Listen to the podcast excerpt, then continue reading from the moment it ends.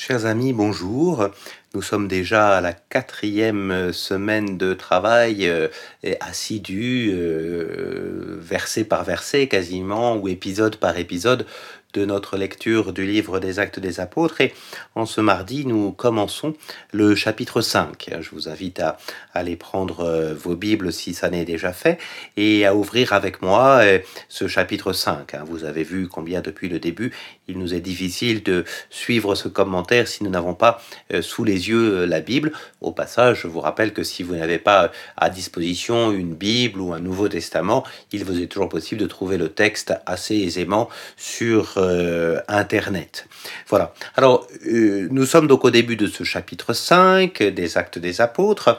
Euh, il vous souvient hier que nous avions une communauté qui semblait aller très bien.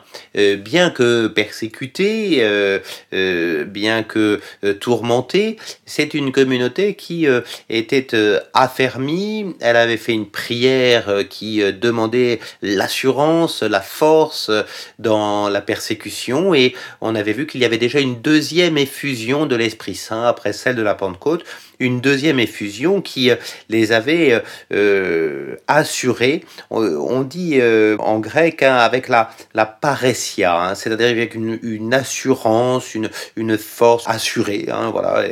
donc cette première communauté, elle va bien, rappelez-vous, et elle va d'autant mieux que elle vit une communion qui n'est pas simplement une communion spirituelle, mais on l'avait vu, une communion matérielle. Cette communion matérielle n'est pas euh, accessoire, hein, elle fait vraiment partie de, de, de, la construction de la communauté, hein, cette première communauté chrétienne qui, qui euh, se fonde là-dessus sur un partage des biens.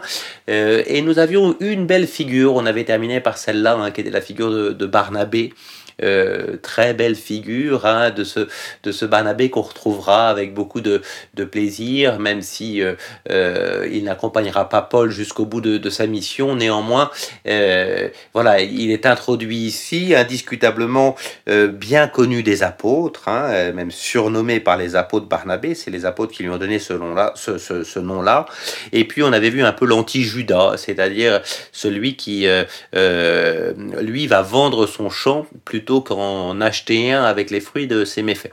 Indiscutablement, la question du champ a l'air d'être assez importante. Elle nous rappelle euh, certes Judas et elle nous rappelle euh, que l'on peut euh, soit agripper, s'agripper à ses biens, soit au contraire les partager. Il ne s'agit pas, et je dis ça avant cet épisode que nous allons travailler qui est un peu difficile, il ne s'agit pas, voyez, le partage des biens simplement d'une sorte de, de, d'exemple de, communion. Hein. Se joue dans le partage des biens la véritable communion et la véritable construction de la communauté. C'est pour ça que l'épisode suivant euh, va être euh, finalement une vraie désillusion pour nous et va être difficile à comprendre. Je vais le travailler avec vous. Hein. Il s'agit de la fraude d'Anani et de Saphir. Alors, je vous lis cela. On va lire euh, l'ensemble. On a un peu le temps aujourd'hui puisque nous allons prendre simplement cet épisode et puis le petit sommaire qui suit. Un certain Anani, d'accord avec Saphir, sa femme, vendit une propriété. Il détourna une partie du prix de connivence avec sa femme, et apportant le reste, il le déposa aux pieds des apôtres. Anani, lui dit alors Pierre, pourquoi Satan a-t-il rempli ton cœur que tu montes à l'Esprit Saint et détournes une partie du prix du champ? Quand tu avais ton bien, n'étais-tu pas libre de le garder? Et quand tu l'as vendu, ne pouvais-tu disposer du prix à ton gré? Comment donc cette décision a-t-elle pu naître dans ton cœur? Ce n'est pas à des hommes que tu as menti, mais à Dieu. En entendant ces paroles, Anani tomba et expira. Une grande crainte s'empara alors de tous ceux qui l'apprirent. Les jeunes gens vinrent envelopper le corps et l'emportèrent pour l'enterrer. Au bout d'un intervalle d'environ trois heures, sa femme, qui ne savait pas ce qui était arrivé, entra. Pierre l'interpella. Dis-moi, le champ que vous avez vendu, c'était tant Elle dit Oui, tant. Alors Pierre dit Comment donc avez-vous pu vous concerter pour mettre l'Esprit du Seigneur à l'épreuve? Eh bien, voici à la porte les pas de ceux qui ont enterré ton mari, ils vont aussi t'emporter. Et à l'instant même, elle tomba à ses pieds et expira. Les jeunes gens qui entraient la trouvèrent morte, ils l'emportèrent et l'enterrèrent auprès de son mari. une grande crainte, ça on veut bien le comprendre, hein, s'empara alors de l'Église entière et de tous ceux qui apprirent ces choses. Alors voyez là, on a un épisode qui est étonnamment euh, difficile. Un épisode où euh, euh, le jugement qui est porté sur Anani et sur Saphir et qui fait qu'ils expirent à la minute même où ils portent faux témoignage nous donne une idée très très violente du processus au moins du processus divin et puis peut-être du processus de l'Église, puisque Pierre a l'air de, de, prédire déjà la mort de, de, de Saphir, hein, euh, la femme d'Anani. Alors, qu'en est-il là-dedans hein? Nous avons affaire à un récit. Euh, il faut bien mettre ce récit en vision, en, en, en relation avec ce qui a précédé. C'est-à-dire, juste avant, une communauté chrétienne qui euh, vit dans la, communion, dans la vérité aussi, qui vit dans le partage, et un certain Barnabé qui, lui, euh, n'a pas hésité à apporter le prix de son chant. Voilà que nous avons maintenant euh, Anani et Saphir, qui eux aussi, au demeurant, apportent le, prix du chant, mais pas tous, pas tout. Qu'est-ce qu'il aurait reproché véritablement? Alors là, il faut pas se tromper. Hein. C'est pas de ne pas tout avoir apporté, puisque Pierre dit, voilà, quand tu avais ton bien, tu étais libre de le garder, et quand tu l'as vendu, tu pouvais disposer du prix à ton gré. Donc Pierre lui rappelle, hein, et nous avons cela euh, au, verset 4, Pierre lui rappelle qu'il aurait très bien pu garder une partie du prix, partager ce qu'il avait voulu partager. Donc ce qui est reproché ici, voyez-vous, c'est que le manque de communion n'est pas tant celui du, du niveau de richesse partagée que du mensonge. Indiscutablement, ils ont fait croire qu'ils avaient tout donné.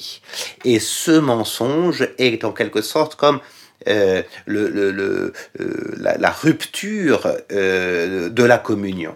Quand on ne peut plus se faire confiance, quand on est dans le mensonge, et c'est vraiment cela qui est reproché ici euh, à Anani, euh, et d'avoir menti, du coup, forcément, pas simplement à la communauté, mais au fond, du coup, d'avoir menti à Dieu. Euh, non pas que la communauté se prenne pour Dieu, mais que bien évidemment, la communion dans la vérité, dans la charité, c'est une communion qui est un fruit divin et, et, et qui est, au fond, le, la manifestation de, de, de, de ce que l'Esprit Saint a apporté. L'Esprit Saint, c'est lui qui a donné la communion. Donc, au fond, quand on trahit cette communion, quand on trahit cette confiance, c'est vraiment la, à, Dieu que l'on ment hein, et, et, à l'Esprit Saint que l'on que l'on fait du tort. Et voyez. Et donc euh, à partir de là, on nous dit euh, euh, en entendant ces paroles, Anani tomba et expira. Alors je voudrais regarder les choses avec vous. Hein, ça a dû être effectivement un moment assez étonnant dans la première communauté chrétienne. Ça n'est pas Pierre qui donne le jugement. Hein, Pierre, là, euh, il a simplement dit pourquoi est-ce que tu as menti à Dieu? Euh, c'est lui qui effectivement discerne, mais c'est à aucun moment lui qui condamne à mort. Hein. on est bien clair avec ça. Ici, il y a simplement le fait qu'on reçoit cette, euh, cette, sorte de punition qui semble une punition divine, un jugement divin, sans, sans avoir fait quoi que ce soit. Hein. Euh, il tombe et il expire. Euh, je, vais continuer dans la lecture, mais vous allez voir comment est-ce qu'on va euh, petit à petit essayer de comprendre ce qui se passe. Ben, forcément, une grande crainte s'empare de tous ceux qui l'apprirent, hein, verset 5. Et puis, des jeunes gens vinrent envelopper le corps et l'emportèrent pour l'enterrer voyez, ça c'est important de voir que la, première communauté, euh, elle honore les corps, elle enterre, et c'est pas parce que nous avons ici quelqu'un qui aurait subi une sorte de malédiction divine que l'on ne va pas lui donner les honneurs de d'obsèques, hein, en quelque sorte.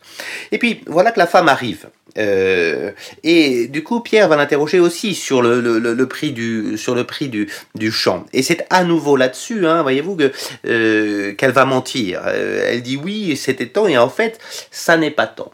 Et, et Pierre va reprocher un peu plus que le mensonge cette fois-ci. Voyez-vous, il va pas simplement reprocher le mensonge, il va reprocher la connivence dans le mensonge. Hein, la connivence dans le mensonge.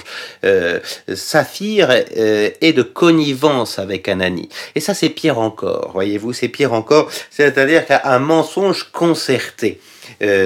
Et puis cette fois-ci, vous allez me dire, bah oui, mais cette fois-ci, Pierre fait le jugement. Hein. il dit, ben voici à la porte les pas de ceux qui ont enterré ton mari, ils vont aussi t'emporter. Ah non, attention.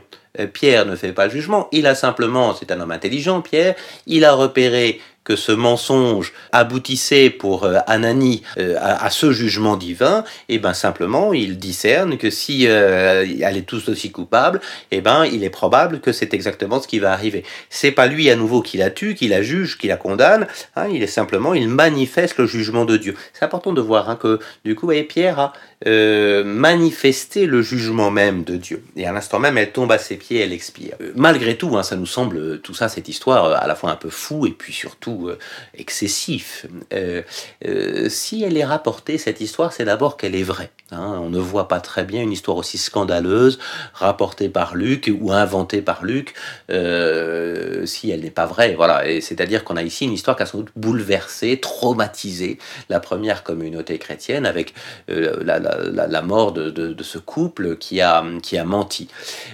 pourquoi est-ce que Luc nous la rapporte alors qu'elle est si scandaleuse ou si difficile à comprendre? Tout simplement simplement, vous voyez, depuis le début, nous sommes, euh, depuis quatre chapitres, dans une croissance d'une communauté qui est une croissance à la fois euh, euh, harmonieuse, une croissance dans la communion, dans la charité, dans le nombre.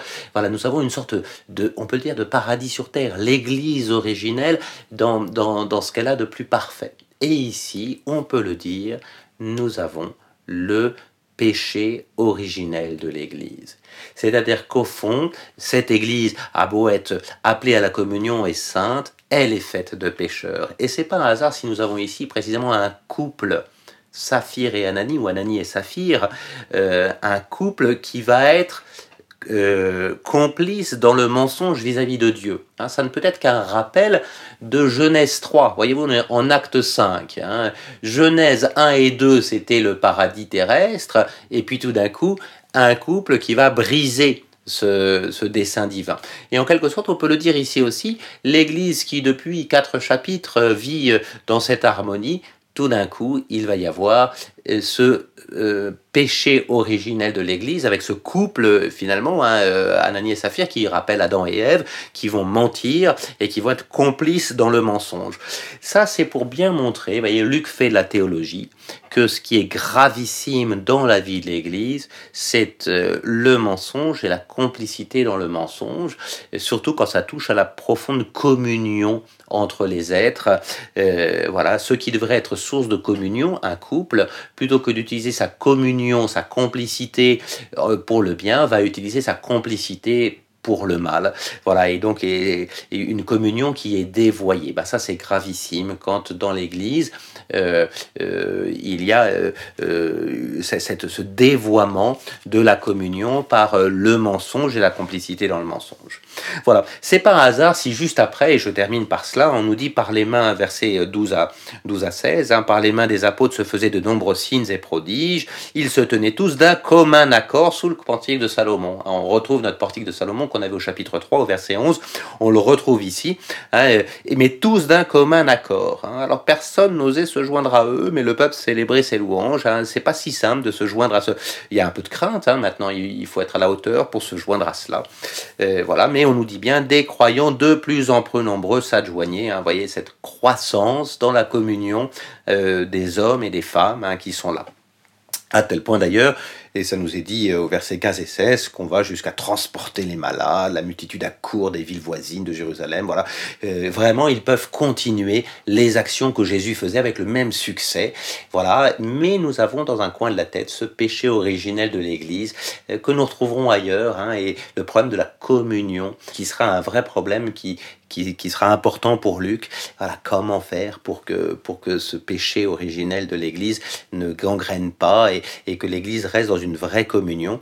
Euh, c'est ce que nous continuerons à comprendre euh, la prochaine fois hein, avec ces actes des apôtres si attentifs à la question euh, de la communion et de la vérité.